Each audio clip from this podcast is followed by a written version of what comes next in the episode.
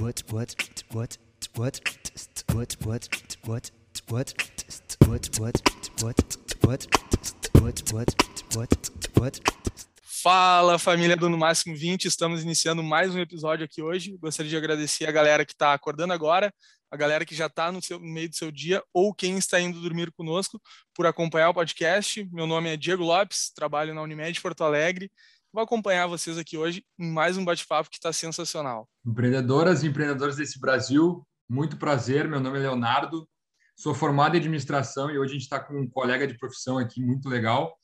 E, inclusive, já deixo aqui adiantado, por favor, ouçam o lado I se vocês querem entender um pouco mais sobre empreendedorismo no Brasil, que é algo muito importante e o que a gente vai citar aqui hoje. Perfeito. Então, apresentando o convidado de hoje, o Alexandre Vacla, então, sobrenome difícil de pronunciar, vamos abreviar. Ele é formado em administração, tem duas especializações em inovação pela Universidade de Stanford, teve passagem por grandes empresas como a Diageo, Nestlé, HBO, e lá ele foi, né, tra trabalhou na área de marketing, inovação e transformação digital. Então, áreas aí super novas e que a gente vai falar um pouco sobre isso hoje, né, a importância dessas áreas dentro das empresas. Fundador da Newway, consultoria que é especializada na transformação de negócios, fundador da Senior 4560. Além de todo esse currículo, ainda teve tempo para criar o podcast O Lado I, que o Leonardo comentou, depois acompanhe, por favor. E também é, lançou recentemente o livro Invente Seu Lado I. Então, pessoal, era para a gente ter feito um evento presencial aqui em Canoas, mas a pandemia acabou não deixando, então pela Anchan a gente não conseguiu fazer esse evento, porém a gente vai trazer ele agora aqui no podcast.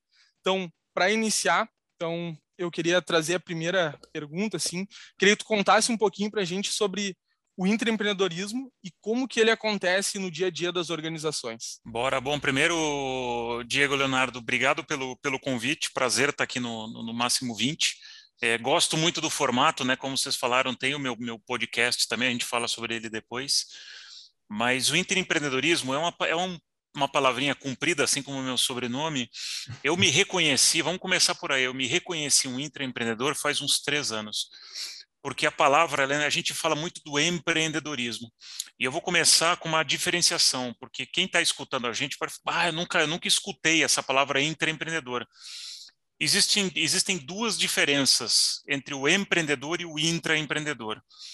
O intraempreendedor é aquele, aquele personagem, aquela pessoa que, que empreende dentro de uma empresa estabelecida.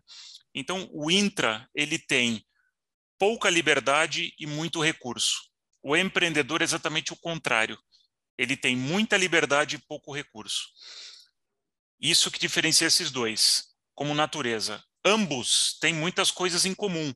E aí é onde eu falo do lado I. Ambos são pessoas inquietas, insatisfeitas, inconformadas, né, inspiradoras, inovadoras, intraempreendedoras. Então, o intraempreendedor ou empreendedor é um curioso por, por natureza, um explorador por natureza. Então, e como isso não é um cargo, é muito mais uma habilidade, é um papel, a gente pode encontrar essas pessoas, esses personagens desde lá de baixo da pirâmide até a liderança de uma empresa, porque é uma mentalidade. Então, a mentalidade de sempre estar tá buscando algo diferente. É... Uma, também outra pergunta que, que me fazem, acho que é legal falar sobre empreendedorismo, é o que, que é mais legal, é empreender ou empreender? Cara, depende. É, é...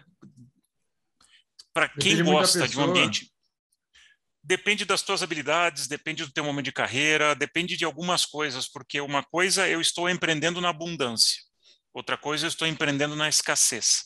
O intraempreendedor, e de como eu falei, ele está cercado de processos, de políticas, né? Então vocês na, na empresa, por exemplo, na Unimed, aí o, o Diego, se quer fazer alguma coisa nova, precisa respeitar uma hierarquia, tem políticas, tem normas, tem cultura, tem uma série de coisas que o intraempreendedor ele precisa navegar. Então, ele precisa ter muita habilidade política. O empreendedor, ele está num mundo de possibilidades, então ele está em oceano azul. Às vezes, muita liberdade parece que é muito legal, mas às vezes não é tão legal, porque também você não tem um job description, você não tem recursos, você não tem uma área de TI, não tem recursos humanos, não tem dinheiro, não tem muita coisa. Então, você tem que ter muita habilidade de fazer relacionamentos, de trabalhar em colaboração. Então, são habilidades complementares, mas não excludentes. Então, tem perfis para um e para outro. Tem muita gente, ou algumas pessoas que eu conheço, que saíram das empresas e não se realizaram em startups, e vice-versa. Então, às vezes, a pessoa está na startup, ah, eu quero mais estrutura, quero um pouco mais de conforto. Aí chega numa empresa e é mais trancado, é mais devagar, não dá para colocar aquela velocidade. As coisas, por mais que as empresas queiram ser ágeis, elas não conseguem ser tão ágeis como uma startup. E quem gosta de muita estrutura e vai para uma startup, acaba muitas vezes quebrando a cara. E um exemplo próprio, eu saí de, de empresas e fui, eu estou na minha terceira startup. Eu até tenho um, um artigo na HSM Management que eu reflito os quatro grandes aprendizados sobre essa, essa aterrissagem numa, numa startup. Um deles é a gente chega numa startup e pergunta, qual que é meu job description? Não tem. Qual que é teu uhum. cargo? Existe um cargo para fora da startup. Para dentro da startup, a gente faz um pouco de tudo.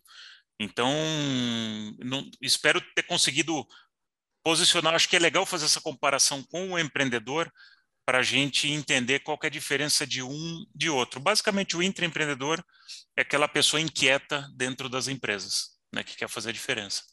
Cara, eu vou te contar uma coisa, então. A gente, quando a gente começou o podcast aqui, o primeiro podcast que a gente encontrou na internet, que era muito parecido com o nosso, era o teu. Ah. Porque a gente queria falar sobre empreendedorismo e intraempreendedorismo. Cara, é uma satisfação enorme estar te entrevistando aqui, tu tá explicando isso para o pessoal.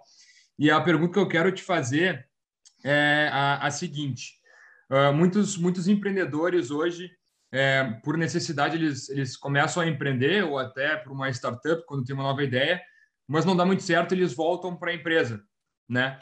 Como é que tu vê é, essa questão e, e, aqui do podcast também é muito importante que a gente quer trazer mais pessoas empreendedoras, a gente quer gerar uhum. mais pessoas empreendedoras, porém, é, como a gente, a gente ainda não tem tanto recurso suficiente ou então a coragem suficiente para fazer um grande negócio, começar um negócio do zero com a liberdade. É, como é que tu como é que tu vê essas pessoas? É, vale o risco? sair e voltar depois para o intraempreendedorismo? Olha, eu, isso aconteceu comigo. É, uhum. Eu estava na, na Nestlé, eu saí, passei um tempo empreendendo e depois eu voltei para a HBO, voltei para uma empresa. A hora depende, isso vai depender muito da personalidade. Então, se é um, uma pessoa inquieta, insatisfeita, inconformada, né, tem esse lado I muito ativado, que é o meu caso e é o caso de outras pessoas, a hora que tu sai de uma empresa tradicional, onde tu não, muitas vezes tu não consegue tração para botar teus projetos para frente. E quanto mais eu ia é, subindo na escada organizacional, então já estava numa posição C-level, lá no, né, mais no topo da organização, o meu dia a dia era extremamente político, era muito, pra, uhum. era muito pouco prático. E eu sentia muita, muita falta de botar a mão na massa, de executar, de mover as coisas. Então, o, o, o, quando a gente está numa, vai mais aqui em cima na empresa, teu papel passa a ser de alinhamento. Então, é literalmente, eu acordo de manhã, vou lá, tem 10 ovelhinhas no cercadinho, eu vou ver se as 10 está tudo bem.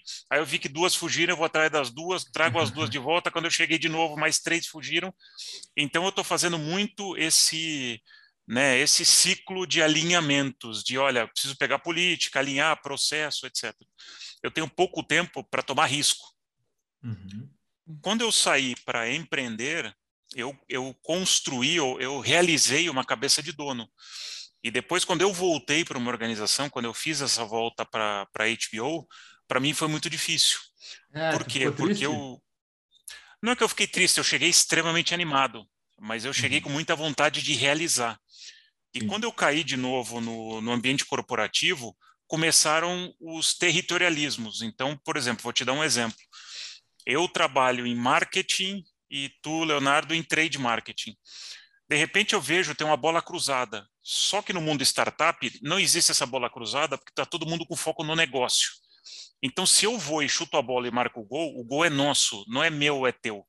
Na empresa, a gente está competindo por protagonismo. Então, eu tenho meu job description, eu tenho meus resultados. Então, se o objetivo é teu, eu fui lá e marquei o gol, tu não vai levar isso numa boa. Porque nós não estamos em prol do negócio, nós estamos em prol da nossa carreira, do nosso objetivo, né, de, de fechar o meu, de fazer ascensão corporativa. Então, isso deu um, um, nó na minha cabeça e eu acabei ficando um ano lá e voltei para o empreendedorismo. Então, eu não uhum. consegui me readaptar. Mas uhum. isso sou eu, tá? E eu também já tinha, né? Eu já tenho hoje 50 anos. Eu acho que se tem uma pessoa mais jovem, eu acho super legal fazer essa, essa calibragem até de carreira, experimentando os dois lados. Hoje tem um, um sem número de, de startups onde as pessoas podem tomar o risco, pode ir lá, pode aprender, pode até comprometer, entre aspas, né, ganhar um pouco menos, mas para ganhar essa aceleração de lateralidade. Eu gosto muito de uma startup, porque na startup a gente te, fica muito menos preso a papéis, a gente fica muito mais preso a desafios de negócio. E cada momento de startup, a gente está em momentos de crescimento. Então, a pessoa consegue ver muita coisa. Isso para a carreira é muito legal. Sim, e inclusive uh, no papel do intraempreendedor, é, no papel em si, a pessoa ela é individual ou não? Eu não acredito e existe um ditado que diz que sozinho vou mais rápido, juntos vamos mais longe. Eu tomo isso como uma, uma um, um, ditado importante para um intraempreendedor, porque em numa empresa ou em qualquer lugar, mesmo numa startup, sozinho a gente não vai a lugar nenhum. Eu sempre, quando eu encontro startups que tem um founder só, a primeira, o conselho, às vezes eu atuo como, né, ajudando algumas startups, eu falo, olha, o empreendedor ele não pode ser sozinho, porque hoje a gente vive num mundo onde a gente tem muito mais perguntas do que respostas. Então é muito pretensioso a gente achar que encontrou o santo graal, aí a grande resposta, e a gente está certo. E às vezes a gente pode até estar, tá, mas numa empresa não dá para se mover sozinho, a gente precisa fazer alianças. Não existe uma vida corporativa sem alianças. A vida numa empresa é uma, é uma vida política, é muito parecida com o Congresso. É, uhum. Para quem está aí mais. É, e, e eu posso dividir aí em três, a pirâmide organizacional eu dividiria em três. A gente sempre tem uma a turma que está aqui embaixo da pirâmide, é a turma com muita energia, é a turma com mais liberdade para arriscar, para fazer, porque não tem muito compromisso, ou está começando, outra numa posição mais baixa, então todo mundo escuta, né, que é a galera mais jovem. Uhum. Lá em cima da pirâmide é a galera que está olhando para o negócio e está fazendo uma gestão de riscos. Né, o que, que eu posso arriscar, até onde eu posso ir, e geralmente vai tomar menos risco, porque tem que preservar o negócio. A turma do meio da pirâmide, que é onde tem mais empreendedor, é a turma que sofre mais, porque ela, ela, ela tem que fazer uma gestão dessa galera aqui que está pegando fogo para fazer coisas novas. Uhum. Ela precisa agradar a turma aqui de cima, né? Então, entender as políticas corporativas, para onde a gente precisa ir. Eu tenho um projeto X, não, pera, agora não, não tem grana, etc. Ela tem que fazer uma gestão de vários elementos, né? De recursos humanos, financeiros, políticas, etc. Então, ela fica ensanduichada por muita vontade e muita cautela. Então, essa turma aqui do meio, né, o nível médio das empresas, é onde tem mais empreendedores, intraempreendedores. Então, eu tenho trabalhado, ajudado algumas empresas aqui no, no Brasil a fazer processos de ativação. Porque se vocês forem fazer, a gente for fazer uma reflexão rápida aqui, é, e até como o AmCham aí no passado de vocês, quantas empresas procuram consultorias e soluções de inovação fora? essa energia está dentro da empresa, só que ela está desativada. Uhum. Então, o papel do, da liderança é ativar essa, uhum. essas pessoas, e dá para fazer. Uhum. É, até uma, agora que tu comentou sobre isso, uma pergunta que eu ia fazer era sobre se tu achava que tinha poucas pessoas com o seu lado I no topo das empresas, né? Porque quando ela chega lá, assim como tu chegou, pula fora, porque daí acaba não sendo aquilo que queria fazer no dia a dia da prática, né? É, eu, eu te diria que tem algum, algumas variáveis aí também. Tem pessoas que entram em empresas para fazer carreiras muito grandes, né? Então, no Sul, uma, uma Gerdau, uma Nestlé, onde eu, onde eu passei, uma Johnson Johnson, uma Unilever, N empresas, né, as montadoras, que têm carreiras muito longevas. Então, as pessoas que querem fazer carreiras muito longevas, elas são politicamente obedientes. Uhum. Tá? E uhum. eu não estou aqui classificando que isso é bom ou é ruim, é uma característica pessoas inquietas não conseguem entrar muito nesse formato. Elas acabam buscando outros entornos. Ela, até nessas empresas, elas acabam caindo em áreas de inovação, de novos negócios, em áreas comerciais, onde tem mais, mais espaço.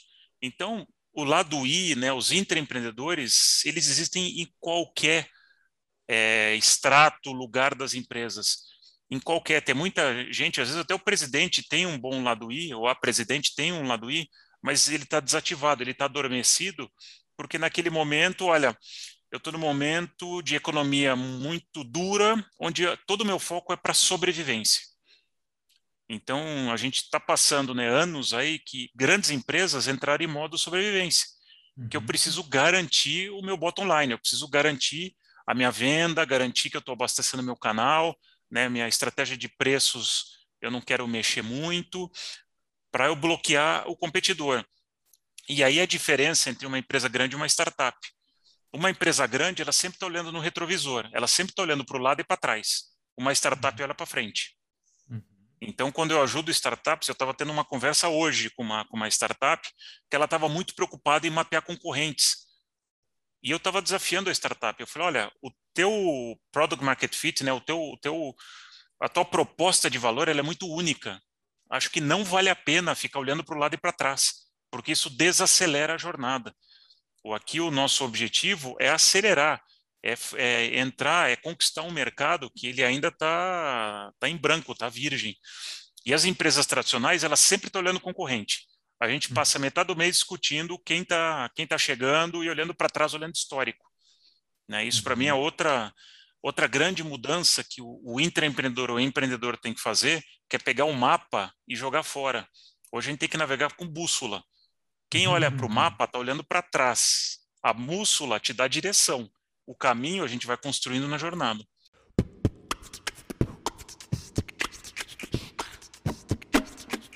pudesse, a gente ficava mais umas três horas falando sobre isso, porque é o nosso assunto, né, Diego?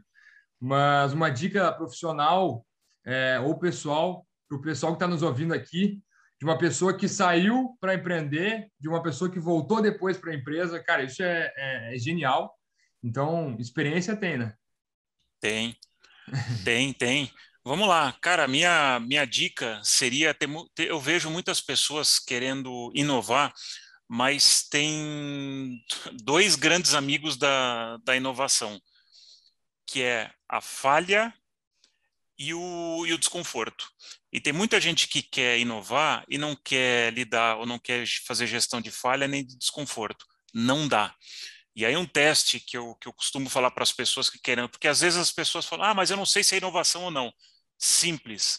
Reúne cinco pessoas e declara a tua ideia. Se todo mundo uhum. concorda, não é inovação. É, é, é business as usual. Tu não está declarando nada de inovador, porque todo mundo concordou. A inovação vem quando tem desconforto. Então, eu declaro alguma coisa e aí eu recebo ou uma pedrada de volta. Não, isso não vai dar certo, isso não funcionou, isso aqui tá. Não, isso. A pessoa fica desconfortável e ela joga uma objeção. Então, quando existe inovação, existe objeção. E a outra coisa, né, como dica, é estar tá preparado para lidar com a falha. Porque a falha é muito importante.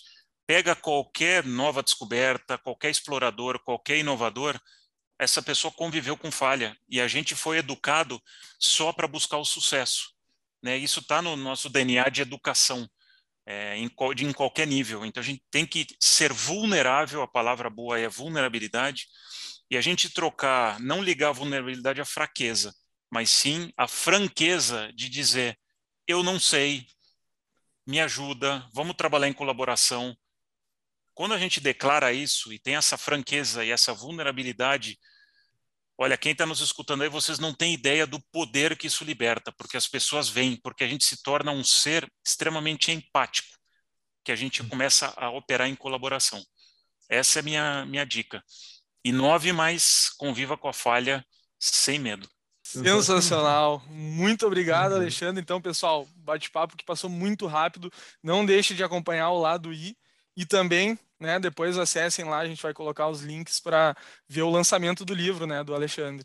Tá aqui, ó. Tá aí, tá aí o livro. Vem do seu lado aí. Venham descobrir. Tudo isso que eu estou falando tem 25 anos aqui de intraempreendedorismo e mais 300 conversas que eu tive aí com, com grandes lideranças do nosso mercado.